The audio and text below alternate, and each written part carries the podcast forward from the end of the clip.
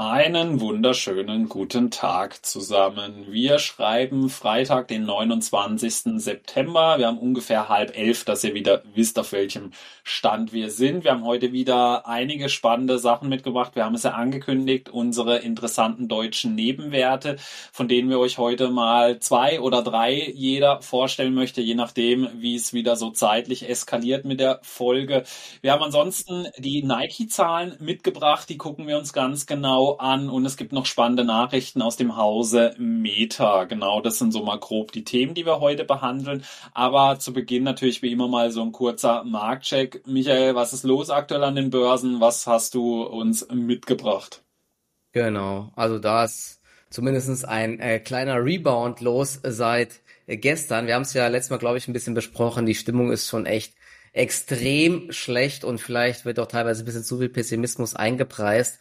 Das sieht man ja auch in den Nike-Zahlen, auf die wir gleich nochmal äh, zu sprechen kommen. Auf jeden Fall, wir haben so einen kleinen Rebound gesehen am US-Markt und das kam einher mit so ein bisschen sinkenden Anleiherenditen und man sieht halt wirklich extrem, wie sehr der Markt an den Anleiherenditen hängt. Sobald die ein bisschen nach unten kippen, dreht der Markt wieder nach oben. Die große Frage ist natürlich weiterhin, wie, ähm, wie lange bleiben die Zinsen beziehungsweise die Anleiherenditen oben? Ich glaube, Jamie Dimon äh, hat eben gesagt, er rechnet mit, äh, mit einem Anleihenniveau von weiter über fünf Prozent in der nächsten Zeit, was natürlich eher nicht so bullisch wäre für die Märkte. Aber gut, schauen wir mal. Die äh, ganzen, ich sag mal, Experten liegen hier auch sehr häufig sehr stark daneben und ich glaube, keiner weiß aktuell so wirklich, wie stark die US-Wirtschaft ist. Da sehen wir zumindest wahrscheinlich in Zukunft dann so ein bisschen äh, mehr in Sachen der Berichtssaison, die bald startet und dann auch vor allen Dingen die Ausblicke. Also da kann es auf jeden Fall brutale Schüsse in die eine oder andere Richtung geben. Wir hatten ja jetzt diese Woche noch Micron und ähm, ich glaube Workday hatte auch irgend, hatte die Prognose so ein bisschen gesenkt. Beide Aktien sind nach unten gerutscht. Da sieht man eben auch, dass es, auch wenn die Aktien gefallen sind, weiter nach unten gehen kann. Dann haben wir die ein oder andere positive Überraschung, unter anderem mit Nike, darüber sprechen wir gleich. Aber ja, insgesamt hat sich der Markt doch so ein bisschen gefangen. Zumindest stand jetzt, was haben wir, äh, 15.444 Punkte. Der DAX ist im Plus, die US Futures sind im Plus. Heute gab es noch ähm, die Einfuhrpreise aus Deutschland. Ich muss die gerade nochmal aufmachen. Ja, und das hat wieder so ein bisschen den Markt nach oben geschoben denn die Einfuhrpreise, die waren ähm, nochmal deutlich niedriger als erwartet. Ich muss mal gerade gucken, ob ich die nochmal finde. Ich glaube, die kamen heute Morgen irgendwann. Genau. Minus 16,4 Prozent gegenüber dem Vorjahr, die Einfuhrpreise.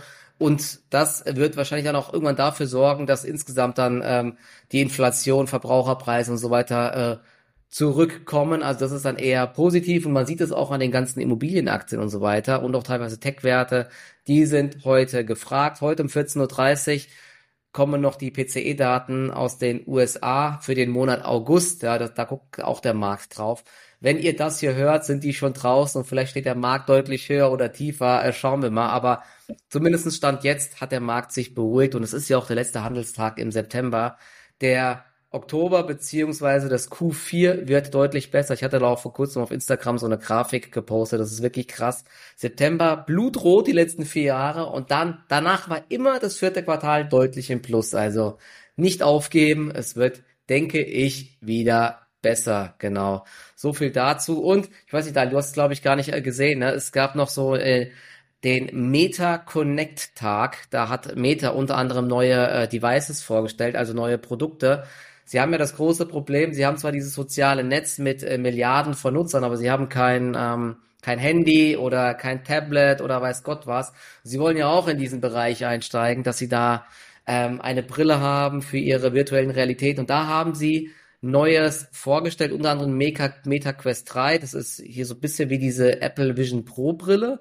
Bin mal gespannt, die ist deutlich äh, wieder leistungsfähiger von der Auflösung und so weiter. Ja, ich fand es eigentlich echt nicht schlecht was ich da so gesehen habe. Was ich aber noch spannender finde, ist ähm, in Zusammenarbeit mit Ray-Ban ähm, diese Smart Glass, Meta Smart Glass. Es ist wie eine normale ähm, Sonnenbrille, da ist hier vorne so eine kleine Kamera drinne und mit der kannst du dann äh, zum Beispiel sagen, wenn du vor irgendeinem, keine Ahnung, vor irgendeinem Wahrzeichen stehst, was ist das genau? Und diese AI sagt dir dann, das ist das Brandenburger Tor oder irgendwie so, ne? Oder du kannst sagen, wenn du irgendwo im Ausland bist, bitte übersetze mir die Karte guckst du halt die Karte an und die übersetzt es dir halt sozusagen. Also das sind schon so ein paar Use Cases, die ich ganz spannend finde.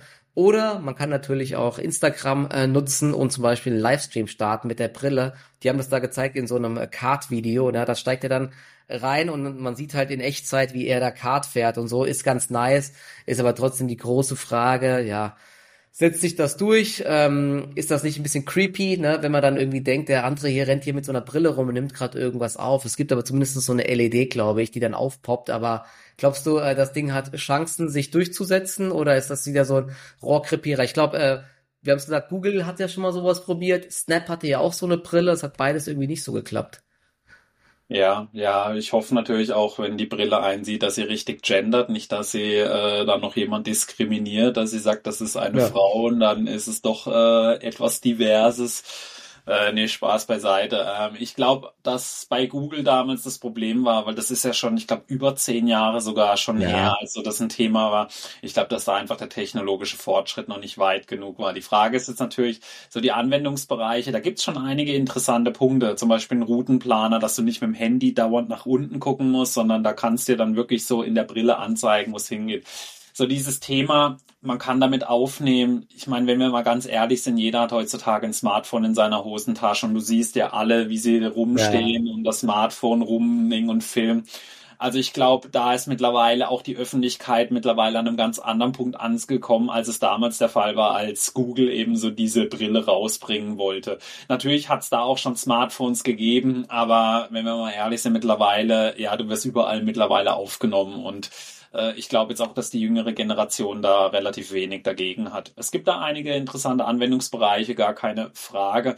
Ob es sich wirklich durchsetzen wird, boah, das finde ich ultra schwierig zum aktuellen Zeitpunkt äh, vorherzusagen. Ich persönlich könnte es mir nicht vorstellen, die ganze Zeit mit einer Brille rumzulaufen. Also ich ziehe im Sommer nicht mal eine Sonnenbrille auf, weil ich es irgendwann echt nervig finde. Ich weiß natürlich, es gibt viele Sonnenbrillenträger, aber das ist natürlich doch nochmal eine ganz andere Baustelle dann, mhm. ja. Also da ist dann halt auch so die, die Frage der Anwendung. Ja, musst du dann die ganze Zeit mit der, mit der Brille reden? Finde ich halt irgendwie dann auch, äh, ja, maximal bescheuert, muss ich dann sagen, wenn ich dann dastehe. Und äh, ich finde es schon immer unangenehm, wenn ich mit meinen Apple Pods dastehe am Telefonieren bin. Es sieht ja immer so aus, als würdest du dann so Selbstgespräche dann führen, so als äh, hättest du sie nicht mehr alle. Und wenn du da noch dastehst und mit deiner Brille redest, ja, ansonsten, wenn du dann halt das Smartphone wieder nehmen musst, dann ist das Ganze halt doch wieder irgendwie nicht so smart mit der Brille.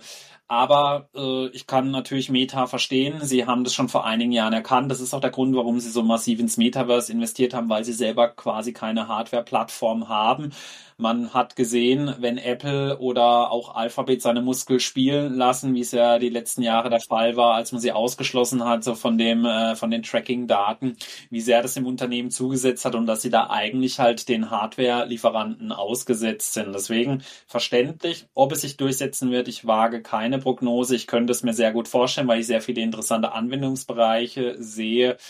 Aber ähm, ja, eine Prognose da wirklich zu wagen. Es gibt viele Themen, die dafür, aber auch viele, die dagegen sprechen. Deswegen, ich, ich glaube, eine wichtige Sache ist, wieso die Chancen deutlich besser stehen, ist eben jetzt, dass wir jetzt in diesem KI-Zeitalter sind, wo diese Chatbots eben eine ja. gewisse Intelligenz haben. Was man ja heute ChatGPT sieht, der versteht ja wirklich, was du sagst. Da hätte man vor ja. fünf Jahren gesagt, du hast eine Brille und du versuchst dann irgendwie dem zu sagen, bitte übersetze mir diese Karte, da wird nur Mist bei rauskommen. Und ich glaube, das wird jetzt denke ich, deutlich besser funktionieren. Zumindest haben sie es so präsentiert. Also ich werde es mir auch mal anschauen.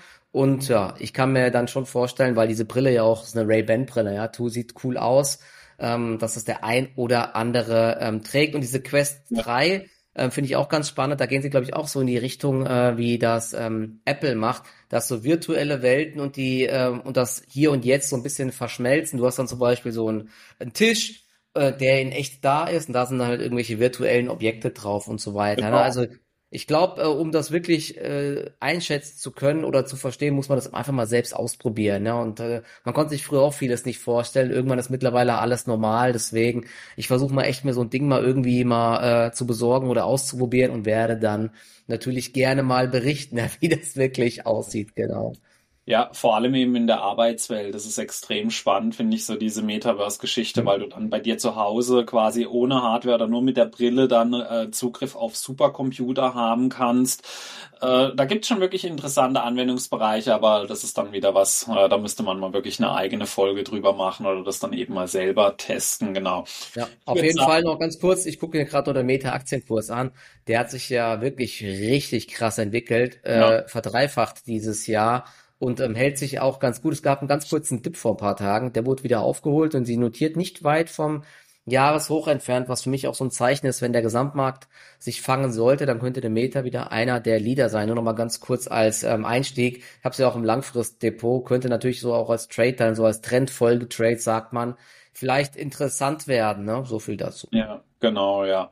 An der Stelle dann auch noch der kurze Hinweis, alles, was wir hier machen, ist keine Anlageberatung, keine Steuerrechtsberatung, was es sonst noch alles gibt, keine Aufforderung zum Kauf und Verkauf von äh, Wertpapieren. Also denkt dran, ihr seid immer selber für eure, euer Handeln verantwortlich. Alles, was wir hier machen, sind unsere Gedanken. Äh, wir sagen natürlich auch, wenn wir Aktien halten, denn wir gucken uns jetzt als nächstes die Nike-Aktie an und äh, vor allem stellen wir danach noch ein paar Aktien vor, die wir aktuell interessant finden. Ja. Und die ein oder andere befindet sich auch bei einem von uns in den Depots. Wir sagen es natürlich auch immer.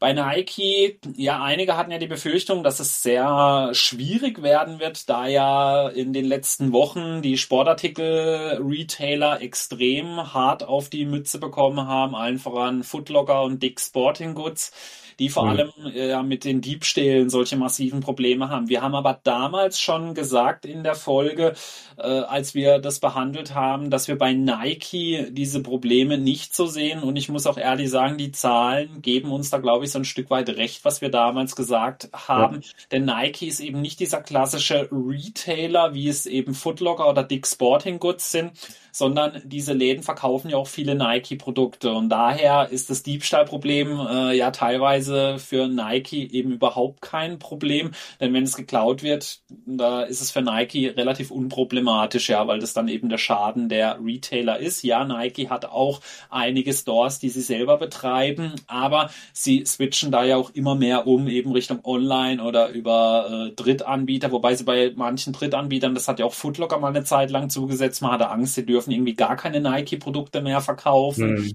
Ähm, also sie möchten das schon alles so ein bisschen in der Eigenregie machen, aber ich denke doch eher viel im digitalen Bereich.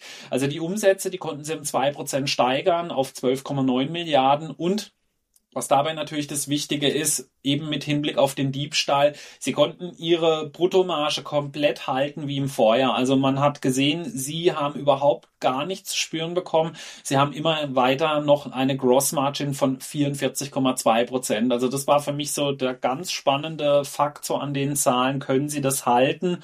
Und ja, sie konnten es. Also sprich, sie merken nichts von diesen Diebstahlproblematiken in den USA.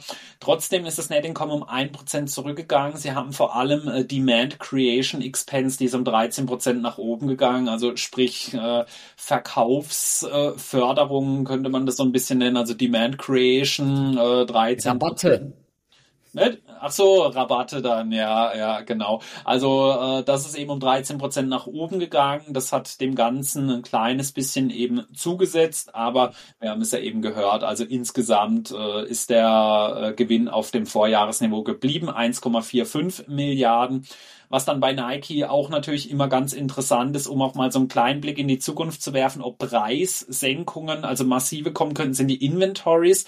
Die sind zum Vorjahr um 10 Prozent zurückgegangen von 9,7 Milliarden auf 8,7 Milliarden. Man muss aber fairerweise dazu sagen, zum Vorquartal sind sie leicht steigen gewesen. Also im Vorquartal waren wir bei 8,45 Milliarden Inventories und jetzt eben 8,7 Milliarden. Trotzdem zum Vorjahr eine wirklich gute Verbesserung, denn das Wichtige ist eben immer Inventory Inventories, das sind ja nichts anderes als die Lagerbestände, die man aufgebaut hat. Wenn die immer weiter nach oben gehen, dann das Ganze muss man ja irgendwann abverkaufen. Das ist bei einer Nike nicht so problematisch wie jetzt zum Beispiel, wenn du eine Oatly hast oder so, also die verderbliche Ware haben, denn irgendwann geht die natürlich kaputt. Das ist bei einem Nike-Schuh oder bei einem Trikot nicht so der Fall, aber es ist natürlich irgendwann so die alte Kollektion, aber trotzdem zur Not kannst du es zum Beispiel immer noch für 50 Prozent abverkaufen. Das ist immer noch besser wie dann bei einem Lebensmittelkonzern, wo du es dann halt irgendwie abschreiben musst, also komplett äh, Verlust dann einfach hast. Ja, genau. Und sie haben noch äh, gesagt, ebenfalls etwas, ein Punkt, der interessant war, sie haben knapp drei Milliarden an äh, liquiden Mitteln, also Cash, Cash-Äquivalenz und Short-Term-Invest zum Vorjahr abgebaut. Das hatte vor allem den Grund, dass sie äh, mehr für Aktienrückkäufe verwendet haben, als man ursprünglich so äh, geplant hatte. Also zum äh, letztjährigen Zeitpunkt äh, liegt natürlich nahe, da der Kurs doch extrem abgestraft wurde in der letzten Zeit. Also insgesamt finde ich, kann man als Nike-Aktionär zufrieden sein. Michael, wie sieht's bei dir aus? Wie fandest du die Zahlen? Auch so mit Hinblick so auf die äh, regionale Entwicklung möchte ich es mal nennen. Wie hast du die Zahlen so mhm. gesehen? Ja, also wenn man sich so die Stimmung vorab angeschaut hat und auch die Kursentwicklung hat man ja wirklich mit einem Armageddon fast schon äh, gerechnet. Und dafür muss man sagen, also die Zahlen waren wirklich äh, völlig in Ordnung meiner Meinung nach. Und die Aktie hat auch ja mit mittlerweile vorbörslich acht Prozent plus reagiert. Also da hatte man anscheinend wirklich mit viel, viel schlechterem ähm, gerechnet. Du hast ja gesagt, der Umsatz hat im Endeffekt genau die Erwartungen getroffen. Beim Ergebnis pro Aktie waren es ja 94 Cent und da hat der Markt nur mit 75 bis 76 Cent gerechnet. Also man hat anscheinend gedacht, dass man ähm, noch viel höhere Rabatte geben muss oder dass man das Ganze nicht so profitabel losschlagen muss. Das ist Nike echt gut gelungen. Man hatte noch dazu ganz, ganz große Angst, äh, wie es in China weitergeht. Ne, das Thema hatten wir jetzt schon ganz häufig, dass der Wirtschaft und den Verbrauchern dort jetzt nicht ganz so gut geht. Da haben sie 1,74 Milliarden Umsatz ähm, erreicht. Die durchschnittlichen Erwartungen lagen bei 1,83. Also da hat man ein bisschen schlechter als erwartet abgeschnitten, aber trotzdem, der Markt ähm, hatte wahrscheinlich noch mit deutlich schlimmeren Sachen gerechnet. ich musste so lachen. Ähm, das Management hat dann gesagt, äh, das habe ich schon mal irgendwo letztens gesehen, we are laser focused on scaling these successes. ja? Also ähm, sie sind da weiter krass fokussiert. Was, was noch gut ankommt, ähm, ist unter anderem, dass man jetzt plant, im äh, laufenden Quartal sehr vorsichtig zu sein mit Preisnachlässen. Du hast es ja gesagt, ja. Man hat ja die äh, Lagerbestände ganz gut gemanagt und ja. Nike rechnet für das Gesamtjahr weiterhin mit einem Umsatzwachstum im mittleren einstelligen Prozentbereich und mit sinkenden Produktkosten in der zweiten Jahreshälfte. Zudem sollte das Wechselkursumfeld etwas günstiger ausfallen und das alles sorgt dafür, dass sich das in einer Verbesserung der Margen niederschlagen sollte. Also das hört sich doch ähm, echt äh, gar nicht so schlecht an und ich finde Nike, wie gesagt, auf dem Niveau sehr spannend. Plane da auch jetzt nochmal irgendwann einen Nachkauf zu tätigen. Ich habe ja schon, ich, hast du auch Nike-Aktien? Ich weiß gerade gar nicht. Nee, äh, ich ja. äh, persönlich habe keine. Ich beobachte äh, die Situation äh, gerade genau, weil Sportartikelhersteller finde ich schon an sich interessant. Ich finde auch Nike ist mit Abstand der interessanteste Wert, den es da so äh, gibt eigentlich, weil sie auch für mich eine deutlich bessere Arbeit als Adidas gemacht haben und ähm, viele bringen ja dann immer noch so Puma ins Spiel, aber das ist halt eine ganz andere Liga und Größenordnung, auch was die Sponsorings angeht. Ich habe da halt so ein Fable dafür, so für die Marktführer mit einer guten Position, kann aber auch Puma natürlich äh, nachvollziehen, da die gute Arbeit geleistet haben in äh, den, auch den letzten Jahren hin. Da hat Adidas deutlich die schlechteste Figur abgegeben, auch nach der Corona-Erholung. Aber an sich, vor allem Europa und China sind halt so die Wachstumstreiber gewesen. In den USA ist Nike sogar ein kleines bisschen äh, rückläufig Stimmt. gewesen um ein Prozent. Also China, weil du hattest ja gesagt, über 1,8 Milliarden hat man erwartet, ja. Aber wir reden ja trotzdem von einem Umsatzplus von 12 Prozent. Also, dass man ja. jetzt hier China, dass da der völlige Kollaps äh, bevorsteht, das war eben überhaupt nicht der Fall. Und auch Europa hat sich als wirklich sehr wichtiger Markt stark entwickelt. Ja, der US-amerikanische ist der größte, aber aber trotzdem, er hat nur knapp ein Prozent verloren zum Vorjahr. Also kann man wirklich sagen, Zahlen wirklich gut. Ich wusste tatsächlich gar nicht, dass der Kurs um acht Prozent hoch ist. Ich habe es mir nicht angeschaut. Ich gucke eben lieber selber so als immer ein bisschen auf die Zahlen, um so die Situation einzuschätzen, denn mir ist es auch im Prinzip egal, wie der Kurs darauf reagiert. Ja, oft ist es ja dann auch so, dass das erste Impuls dann, wenn es nach oben geht, eher wieder abverkauft wird und wenn es nach unten geht, sich oft dann wieder schnell erholt, wenn man das Ganze so ein bisschen ausführlicher gelesen ja. hat. Ja. Kann auch passieren, genau. Was vielleicht noch ganz ja. interessant ist, für den einen oder anderen, der auch so ein bisschen aktiv am Markt handelt. Nike ist ja der äh, Platzhirsch, ja, und wenn Nike ganz gut abschneidet, kann man sich ja vorstellen, dass direkt auch geschaut wird, ja, was ist so die Peer Group, wen gibt's dort? Du hast ja gerade eben schon Puma angesprochen. Puma, ja. Adidas, in den USA gibt's Lululemon oder On, die On-Running-Schuhe und so weiter, ja, und die einfachste Strategie ist es natürlich dann zu schauen, wenn Nike gut liefert, direkt mal Adidas oder Puma zu kaufen, weil die reagieren sehr häufig dann auch direkt mit positiv weil es natürlich naheliegend ist, ne? wenn es bei ähm, Nike gut läuft, wird es auch wahrscheinlich bei Puma ganz gut laufen, zumal, bei Puma eigentlich ganz interessant war, dass sie nach den Q2-Zahlen sogar gesagt haben, sie überlegen die Prognose zu erhöhen, sie wollen aber das Q3 erstmal abwarten. Und jetzt könnte es natürlich Hoffnung geben, dass das Q3 auch bei Puma wieder ganz gut läuft dass dann sogar vielleicht die Prognose erhöht wird und auch die Puma-Aktie hat jetzt nicht wirklich gut performt in der letzten Zeit. Dementsprechend könnte es da vielleicht auch so ein bisschen ähm, aufwärts Überraschungspotenzial geben. Ich wollte diese Aktien heute Morgen auch handeln, allerdings war es dann so, dass ähm, die Aktien direkt mit dem ersten Kurs, ich glaube drei Prozent im Plus waren oder so. Ne? Und dann ist immer so die Frage, ist dann dieser erste Kurs direkt der höchste Kurs? Denn drei Prozent Aufschlag ist schon nicht gerade so wenig und dann muss man sich immer noch überlegen, wie ist das Chance-Risiko-Verhältnis noch. Deswegen habe ich es gelassen, aber ich glaube, die Aktien sind sogar jetzt vier fünf Prozent im Plus, also sind sogar noch weiter gestiegen, aber ja, muss man immer dann gucken, das erfordert auch so ein bisschen Erfahrung, ja, man, man darf da auch nicht zu gierig werden und dann Adidas kaufen mit irgendwie vier fünf Prozent äh, plus, nur weil Nike jetzt gute Zahlen gemeldet hat, ja, weil Adidas, du hast gesagt, die haben ihre eigenen Problemchen. Trotzdem ist es immer so ein Blick wert, auf die äh, ganze Peer Group zu schauen. Wenn es irgendwo gut läuft, dann ähm, zum Beispiel bei Nike läuft es auch bei anderen gut. Dasselbe hatten wir ja auch jetzt bei den Retailern, wenn es bei Footlocker schlecht läuft, hat man jetzt gesehen, bei Dick Sporting Group läuft es schlecht. Ähm, alle haben dieselben Probleme mit Zurückhaltung, mit Diebstahl und so weiter. Ja. Ich weiß, da gab es übrigens auch so viele weitere Videos, die ich jetzt gesehen habe. Hast du das Video gesehen, wo der Apple Store in Philadelphia ausgeraubt wurde? Das ist auch so nee, krass, aber ich meine, die haben Apple einfach Store, das komplette Ding platt gemacht. Alles ich mein, mitgenommen. Beim Apple Store bist du ja schnell über den 1000 Dollar. Also das kann ja dann nicht mehr die Argumentation sein, äh, dass es dann da nur als Kavaliersdelikt dann gilt. Nein, die sind da mit einer kompletten Bande reingelaufen. Yeah. Also nicht, nicht so einzeln, sondern wirklich, ich glaube, zehn Leute sind da reinmarschiert und haben einfach yeah, alles mitgenommen. Auch da war schon ein Security, glaube ich, der, der, was willst du machen halt? Ne? Du kannst ja, nichts machen einfach. Klar, wenn da zehn Mann kommen, kannst du nichts machen. Ja, Polizei ja. ruft offen, dass sie schnell da sind, aber mehr geht dann auch nicht. Echt Selbst krass. eine Streife kann gegen zehnmal, was willst du da machen? Ja, ja. muss halt schnell gehen dann. Ja. Genau, ja, so. Aber jetzt, wir haben euch ja heute einige spannende Aktien mitgebracht und zwar wollen wir heute mal ein bisschen über deutsche Nebenwerte sprechen. Da würde ich sagen, Michael, du bist ja da äh, mehr aktiv als ich, deswegen lasse ich dir da auch den Vortritt. Äh, sag uns mal, was du uns heute Spannendes mitgebracht hast, so deine erste Aktie, die du interessant findest. Ich will am Anfang nochmal, weil ich das genau gestern ähm, durch Zufall ähm, gesehen habe. Es gab gestern im Handelsblatt ähm, noch einen Artikel, und zwar ähm, mit dem, äh, ich muss mal sagen, was ist er überhaupt? Persönlich haftender Gesellschaft von Bärenberg, der Herr Henrik Riemer. Mhm. Ähm, der hat sich auch so ein bisschen zum Markt geäußert und auch zu Nebenwerten und das passt perfekt hier rein. Er ja. sagt zum Beispiel, er rechnet mit einer Rezession in den USA und in Europa das hört sich natürlich jetzt erstmal sehr schlecht an auf jeden Fall. Ne? Und insgesamt rechnet er aber nicht jetzt mit einem riesigen Absturz an den Börsen, sondern eher ähm, mit einer Seitwärtsphase.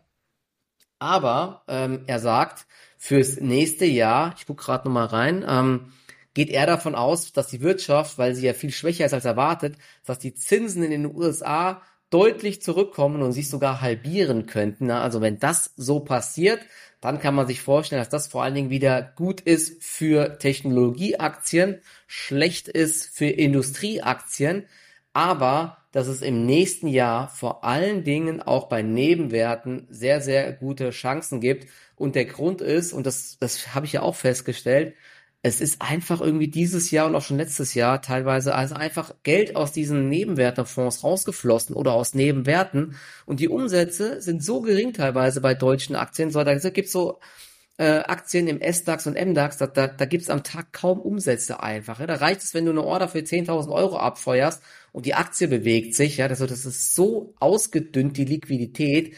Das ist richtig, richtig krass. Und der geht jetzt davon aus, dass die Bewertungen mittlerweile so niedrig sind teilweise, dass sich ähm, so ein Invest in Nebenwert oder er sagt Nebenwerterfonds ähm, sehr stark ähm, lohnen könnte. Und wenn man drei Jahre wartet, könnte man sein Kapital äh, verdoppeln. Na, ob das so kommt, keine Ahnung. Das ist natürlich ähm, vielleicht ein bisschen ähm, zu optimistisch, aber ich glaube wirklich, es gibt einige spannende Aktien im Nebenwertebereich, weil das Verrückte ist, man guckt sich so die Kursentwicklung an und denkt so, krass, okay, muss ja extrem schlecht laufen. Dann guckst du die Nachrichten an, Prognose erreicht, Wachstum, Prognose erreicht, Prognose erhöht oder irgendwelche Kooperationen, Insiderkäufe, gute Nachrichten, aber ey, die Aktien, die fallen einfach. Ne? Das ist echt so eine richtige Beststimmung irgendwie, also Bärenmarkt im Nebenwertebereich. Und dementsprechend kann es dort, wenn man so ein bisschen die spannendsten Aktien raussucht, auch richtig, richtig äh, gute Chancen geben.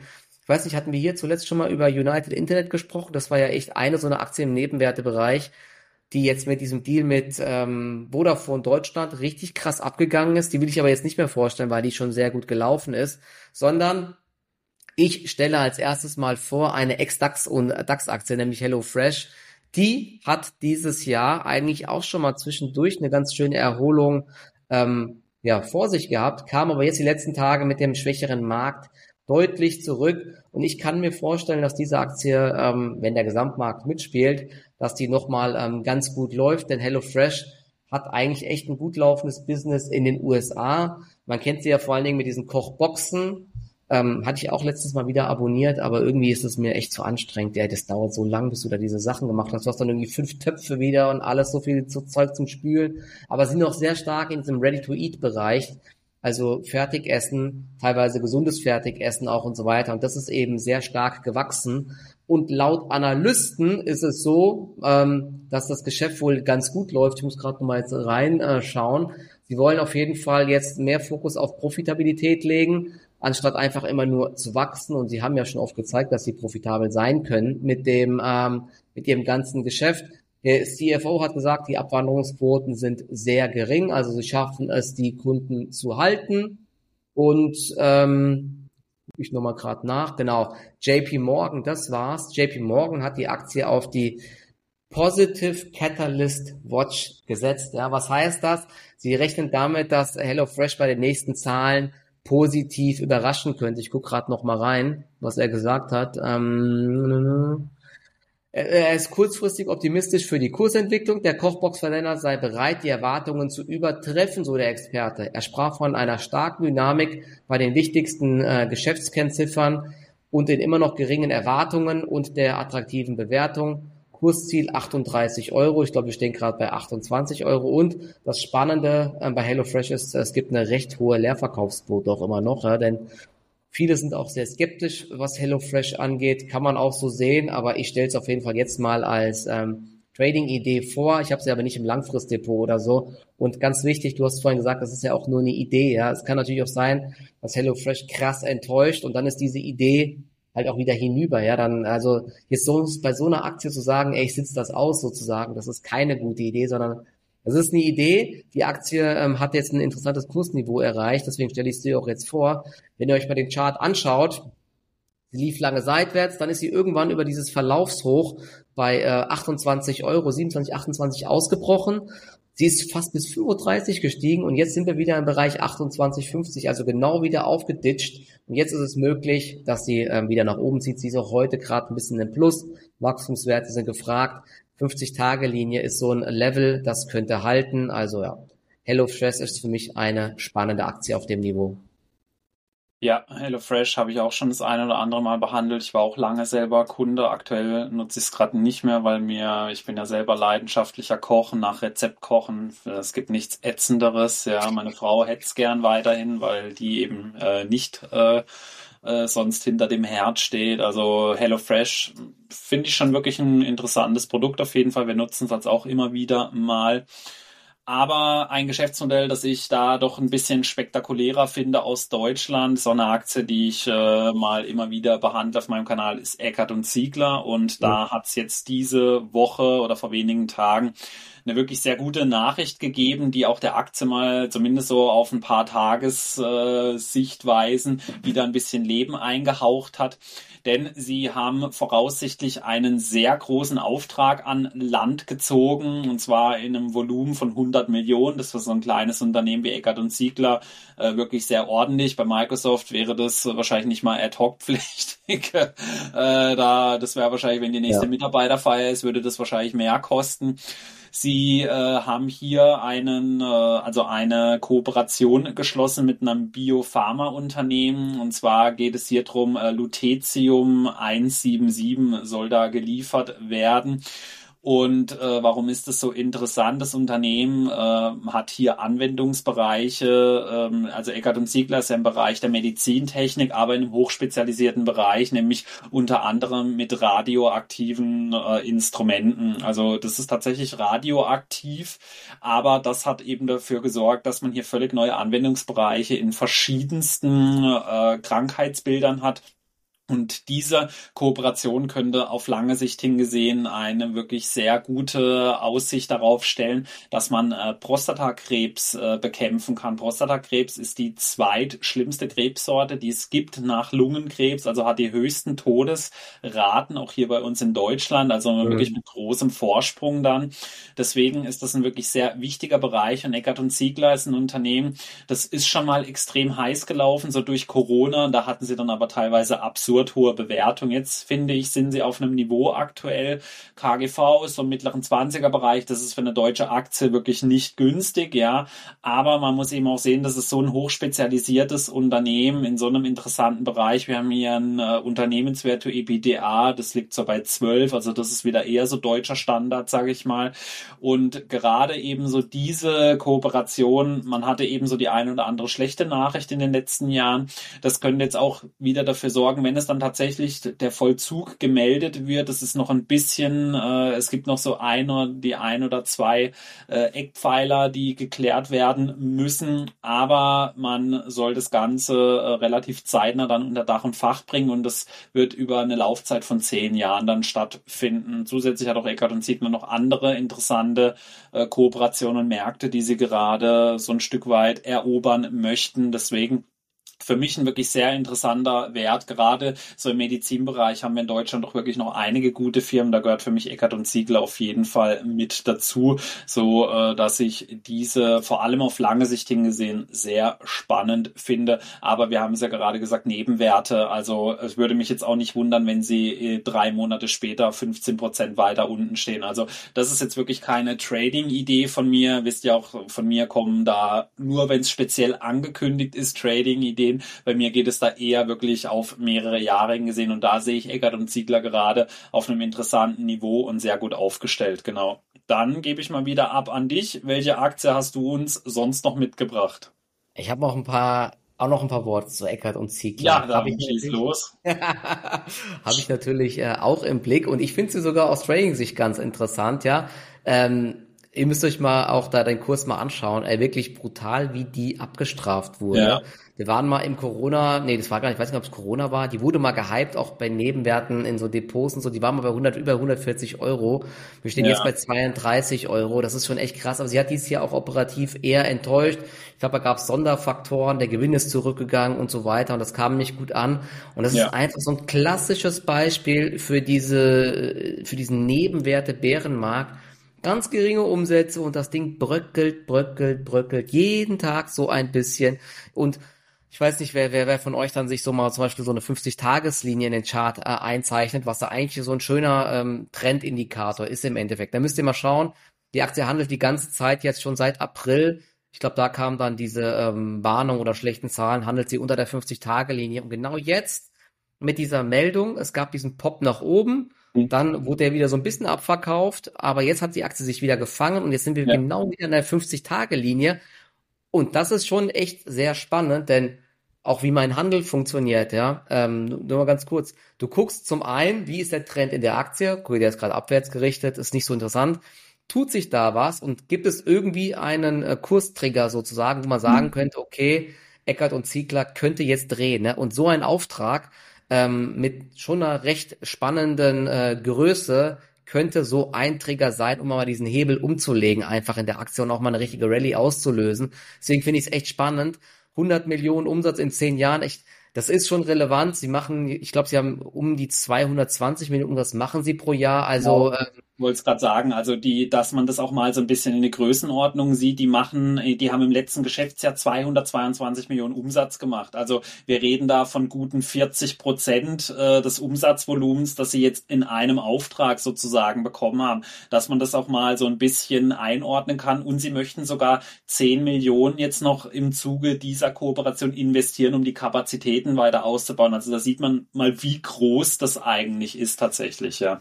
Genau, also das ist schon echt stark. Gut, es verteilt sich auf viele Jahre, aber ich finde es ich find's, ähm, echt spannend und dementsprechend äh, ist die Aktie echt auf diesem Niveau jetzt so ein äh, echt ein cooler Turnaround-Kandidat, zumal ich glaube, sie hatten ja immer die Ziele, in den USA Fuß zu fassen und dieser Auftrag ist ja aus den USA. Jetzt könnte man jetzt auch noch weiter spinnen zu sagen, jetzt hat man den Fuß in der Tür und jetzt gibt man hier Vollgas. Deswegen, ich überlege hier auch ähm, echt sogar mal eine Position aufzubauen und da mal auf so eine kleine Gegenbewegung zu setzen. Stop kann man dann irgendwie, also je nachdem, wie man das handelt, dann äh, eng setzen oder unter dem Jahrestief. Ja, das war, glaube ich, bei unter, unter 30 Euro. Also ein bisschen Luft muss dann so eine Aktie auch geben. Ja, aber diese Nachricht ähm, gepaart mit der vielleicht jetzt auch besseren Börsenphase wieder, ja, die, die, die Worte von dem Herrn Bärenberg, äh, Gesellschafter, noch im Kopf, dass Nebenwerte outperformen könnten, ja.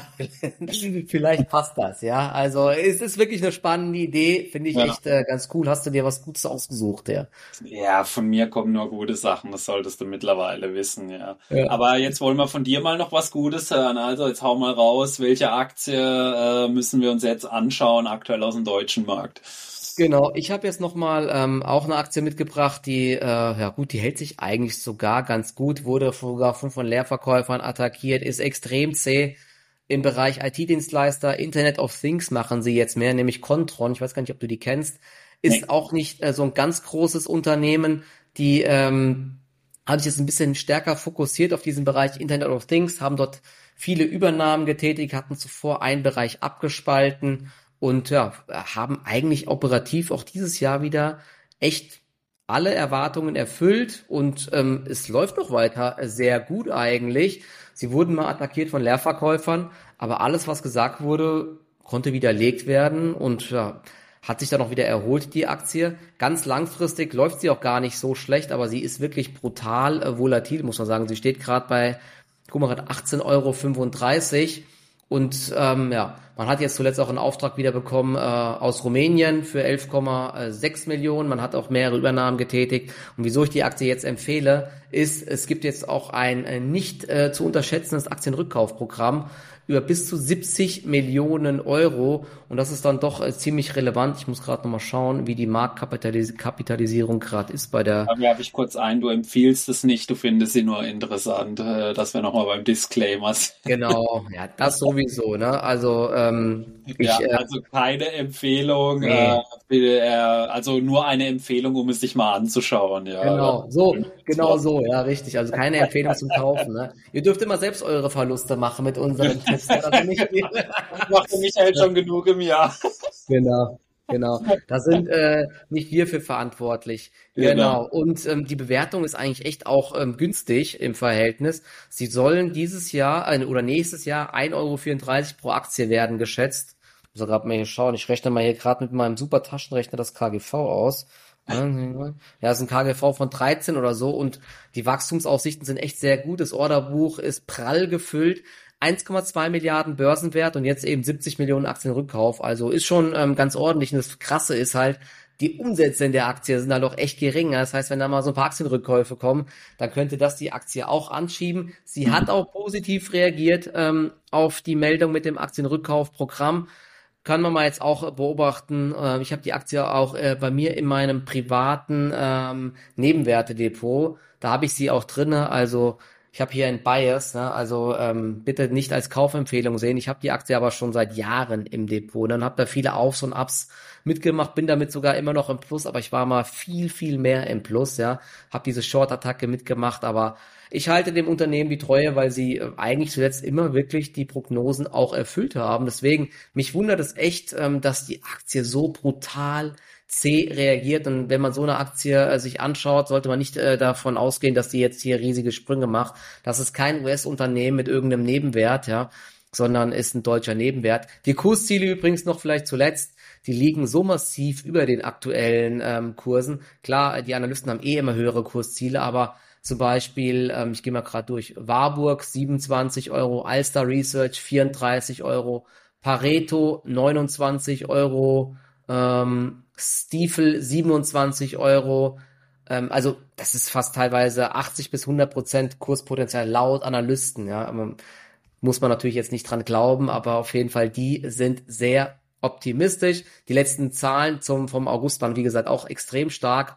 Guter Auftragseingang, Mittelfristprognosen für 2025 ähm, bestätigt und sie haben gesagt, sie werden die 20, 2023er Ergebnisprognose voraussichtlich übertreffen. Also eigentlich, ja, alle Ampeln auf grün, nur der Kurs bewegt sich nicht, ja. Aber schaut's euch gerne mal an. Wie gesagt, keine Kaufempfehlung, aber ich finde es einen echt spannenden Nebenwert. Ja, und ich habe auch noch was mitgebracht, kennt wahrscheinlich fast jeder bei uns aus Deutschland. Äh, das ist Karl Zeiss. Das ist ein Unternehmen, bei dem ich jetzt tatsächlich aktuell sage, das habe ich jetzt auch im Podcast gelernt, da wir uns gerade noch in einem Abwärtstrend befinden, würde ich jetzt wahrscheinlich nicht direkt einsteigen, sondern erstmal warten, bis eine Bodenbildung kommt. So, das ist auch schon alles, was ich über die Chartentwicklung äh, und die äh, Chartanalyse weiß. Die befinden sich gerade ziemlich in einem Abwärtssog. Das liegt vor allem daran, dass 50 50 Prozent ihrer Einnahmen aus dem Asia-Pacific-Raum kommen. Mit Abstand Nummer eins ist China dort eben. Sie mhm. äh, sind äh, eines der Unternehmen, das den Chinesen zum Sehen verhilft. Also Carl Zeiss ist eine Firma, die vor allem so äh, im Bereich der Optik zu Hause ist, also sprich da hoch spezialisierte, äh, zum Beispiel auch Operationsroboter herstellen. Ich habe die Aktie erst vor kurzem bei mir auf dem Kanal behandelt. Wir äh, haben hier ein Unternehmen, das aber zum Beispiel auch ein wichtiger Lieferant von ASML ist für die EUV-Maschinen. Also das ist spektakulär, also was Carl Zeiss so alles macht. Und die sind jetzt gerade dabei, also ich sag mal, mit jedem Prozent, das die an Kurs verlieren, finde ich die interessanter. Das ist eine Aktie, die ich vom Geschäftsmodell her extrem äh, interessant finde. Und vor allem sehen wir jetzt auch gerade, wa warum ich sie jetzt auch relativ kurzfristig wieder interessant finde, so leichte äh, Anzeichen dafür, dass sich die Medizintechnik wieder so ein Stück weit äh, erholen wird. Da gibt's einige äh, auch Analystenmeinungen, die so äh, im gesamten Sektor wieder positive Anzeichen sehen, dass so die Preise für die Produkte, also für die Verkaufsprodukte wieder nach oben gehen. Äh, da waren zum Beispiel auch solche Werte wie Combo Group mit dabei, die positiv erwähnt worden sind, was man so als positive Anzeichen gesehen hat.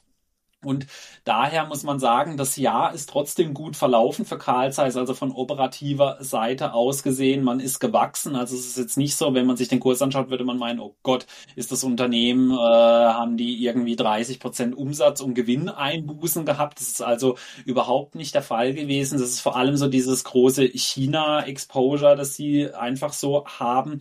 Und wir haben ja aktuell KGV so im mittleren 20er Bereich, Unternehmenswert zum EBDA so zwischen 15 15 und 17 in der Regel, Pack Ratio 3,5. Und man muss einfach sagen, sie haben interessante Kooperationen, sie sind weltweit tätig. Also wie gesagt, Deutschland ist gar nicht bei ihnen dieser relevante Markt. Das ist eher der asiatische Raum. Aber die haben da so hochspezialisierte Produkte, äh, dass man da eben einfach drauf angewiesen ist. Und ich sehe da jetzt auf, zumindest eben jetzt so die nächsten Jahre gesehen, nicht so, dass jetzt da irgendwie massivst die Umsätze und Gewinne einbrechen werden, so dass ich sagen muss, es ist für mich ein Qualitätsunternehmen, die über viele Jahre hin bewiesen haben, wie stark sie sind. Und für mich einer so dieser typischen Nebenwerte-Champions, die wir so haben. Das ist so von der Marktkapitalisierung reden wir da so von sieben Milliarden äh, Euro aktuell bei Carl Zeiss Meditech. Und äh, ich muss da einfach sagen, für mich ein durch und durch spannende Story, die sich so dahinter verbirgt. Und wenn wir da mal so ein bisschen. Also aktuell ist es ja so, dass im Markt alle Aktien so ziemlich abgestraft werden, die so hohe China-Exposures haben. Äh, da hatten wir auch so Qualcomm als Beispiel. Also gerade so diese technischen Unternehmen, also alle Firmen, die so viel nach China liefern müssen, dass die so extrem unter Druck geraten sind. Auch Texas Instruments war da teilweise mit dabei. Wenn es da mal so Anzeichen dafür gibt, dass, dass der Markt nicht mehr so krass abbestraft, könnte Carl Zeiss auch so ein durchaus interessanter Turnaround-Kandidat für mich sein. Weiß nicht, du hast dich, glaube ich, auch schon immer wieder mal mit Carl Zeiss beschäftigt. Äh, wie sieht's da ja. bei dir so aus, von der Meinung her, auch so was das Chartbild angeht? Ja, also die ist natürlich gerade im Abwärtstrend, aber genau aus dem Grund, was du gesagt hast. Ähm, ich habe mir jetzt auch mal rausgesucht, welche Aktien haben sich jetzt so die letzten Tage ganz gut gehalten, welcher Sektor scheint zu drehen und ähm, welche Aktie wurde brutal abgestraft und hat eigentlich gar nicht so schlecht performt und da gehört die Aktie dazu und auch der Bereich 80 Euro ist für mich echt eine Marke, die könnte halten. Deswegen habe ich sogar lustigerweise dort gerade ein Trade am Laufen. Die hält sich heute auch wieder ganz gut. Stand jetzt ist sie solide im Plus bei äh, über 83 Euro. Bin mal gespannt, ob sie das hält. Die letzten Zahlen waren, wie gesagt, gar nicht so schlecht. Es gab so ein paar Analysten, Abstufungen und so weiter, weil halt eben hohe Investitionen gerade anstehen. Die Marge ist zurückgegangen, aber die EBIT-Marge ist echt immer noch gut. Ja? 16,2 äh, Prozent haben sie an EBIT-Marge, was ja schon okay ist. Im Vorjahr waren es aber 20 Prozent, das kam nicht so gut an. Aber insgesamt ähm, ja, ein tolles Unternehmen meiner Meinung nach. Und ja, der Abwärtstrend könnte, wenn der Markt mitspielt, auch bald gebrochen werden. Ähm, aber hängt viel, wie gesagt, vieles ja auch von der Gesamtmarktstimmung ab. Ja? Und die, die China-Abhängigkeit, ja, aktuell ist es echt so ein Damoklesschwert bei äh, vielen Aktien. Schauen ja. wir mal. Ne? Kann aber auch hier sein, dass da zu viel Pessimismus jetzt schon äh, drin ist. Auch wieder so ein klassisches Beispiel dafür, dass äh, die Aktie fällt, weil sie fällt sozusagen. Ne? Aus Nebenwerten fließt Geld raus und jeden Tag geht's ein bisschen runter. Aber du hast gesagt, dass Sartorius hat zum Beispiel heute eine Aufstufung bekommen auf Kaufen. Insgesamt äh, auch eine Fresenius zum Beispiel hält sich ganz gut. Ähm, Compo Group war, glaube ich, auch heute im Plus. Und ja, vielleicht hält sich die Stimmung im Sektor aus. Auch eine Siemens Healthineers zum Beispiel hat sich so zuletzt so ein bisschen erholt. Könnte sein, dass in dem Bereich Medizintechnik so langsam auch mal alles Negative drinne ist. Ja, also finde ich auf jeden Fall auch sehr spannend ja, die Aktie fällt, weil sie fällt. Also wenn ihr weiter auf solche Börsenweisheiten steht, dann solltet ihr unbedingt äh, den Kanal hier abonnieren lassen. Das sind Sachen, die, die, die hört ihr nur hier, ja. Das ist, ja, äh, genau. Äh, also da kann man wirklich, das ist die geballte äh, Börsenerfahrung von über 20 Jahren, die Michael hier am Markt hat. Äh, und da kommen dann schon mal solche Weisheiten dann dabei raus, ja, immer wieder spektakulär, ja. Deswegen, wenn ihr auf äh, solche äh, ja Expertise äh, steht, dann äh, solltet ihr unbedingt auch über die nächste Woche wieder einschalten. Dann bringen wir auch versprochen die Trading und Long Idee der Woche mit. Ich verspreche euch jetzt hier, wir bringen euch nächste Woche eine Long Idee und eine Trading Idee der Woche mit, weil wir haben heute schon wieder maßlos überzogen, wie es eigentlich ja. Mittlerweile gewohnt ist. Äh, aber wir haben immerhin nicht die 50 Minuten erreicht, deswegen ich sehe noch Hoffnung für uns auch beim nächsten Mal. Äh, also empfehlt uns weiter, äh, teilt es und wir wünschen euch dann auf jeden Fall ein schönes Wochenende. Natürlich, ja. nachdem ihr den Podcast gehört habt, aber wenn ihr an der Stelle seid, habt ihr ihn ja gehört. Deswegen ja, für euch Daumen nach oben. Und äh, ich würde sagen, wir äh, sehen und hören uns dann wieder kommende Woche. Deswegen genau. macht's gut. Ciao, ciao. Ciao, macht's gut.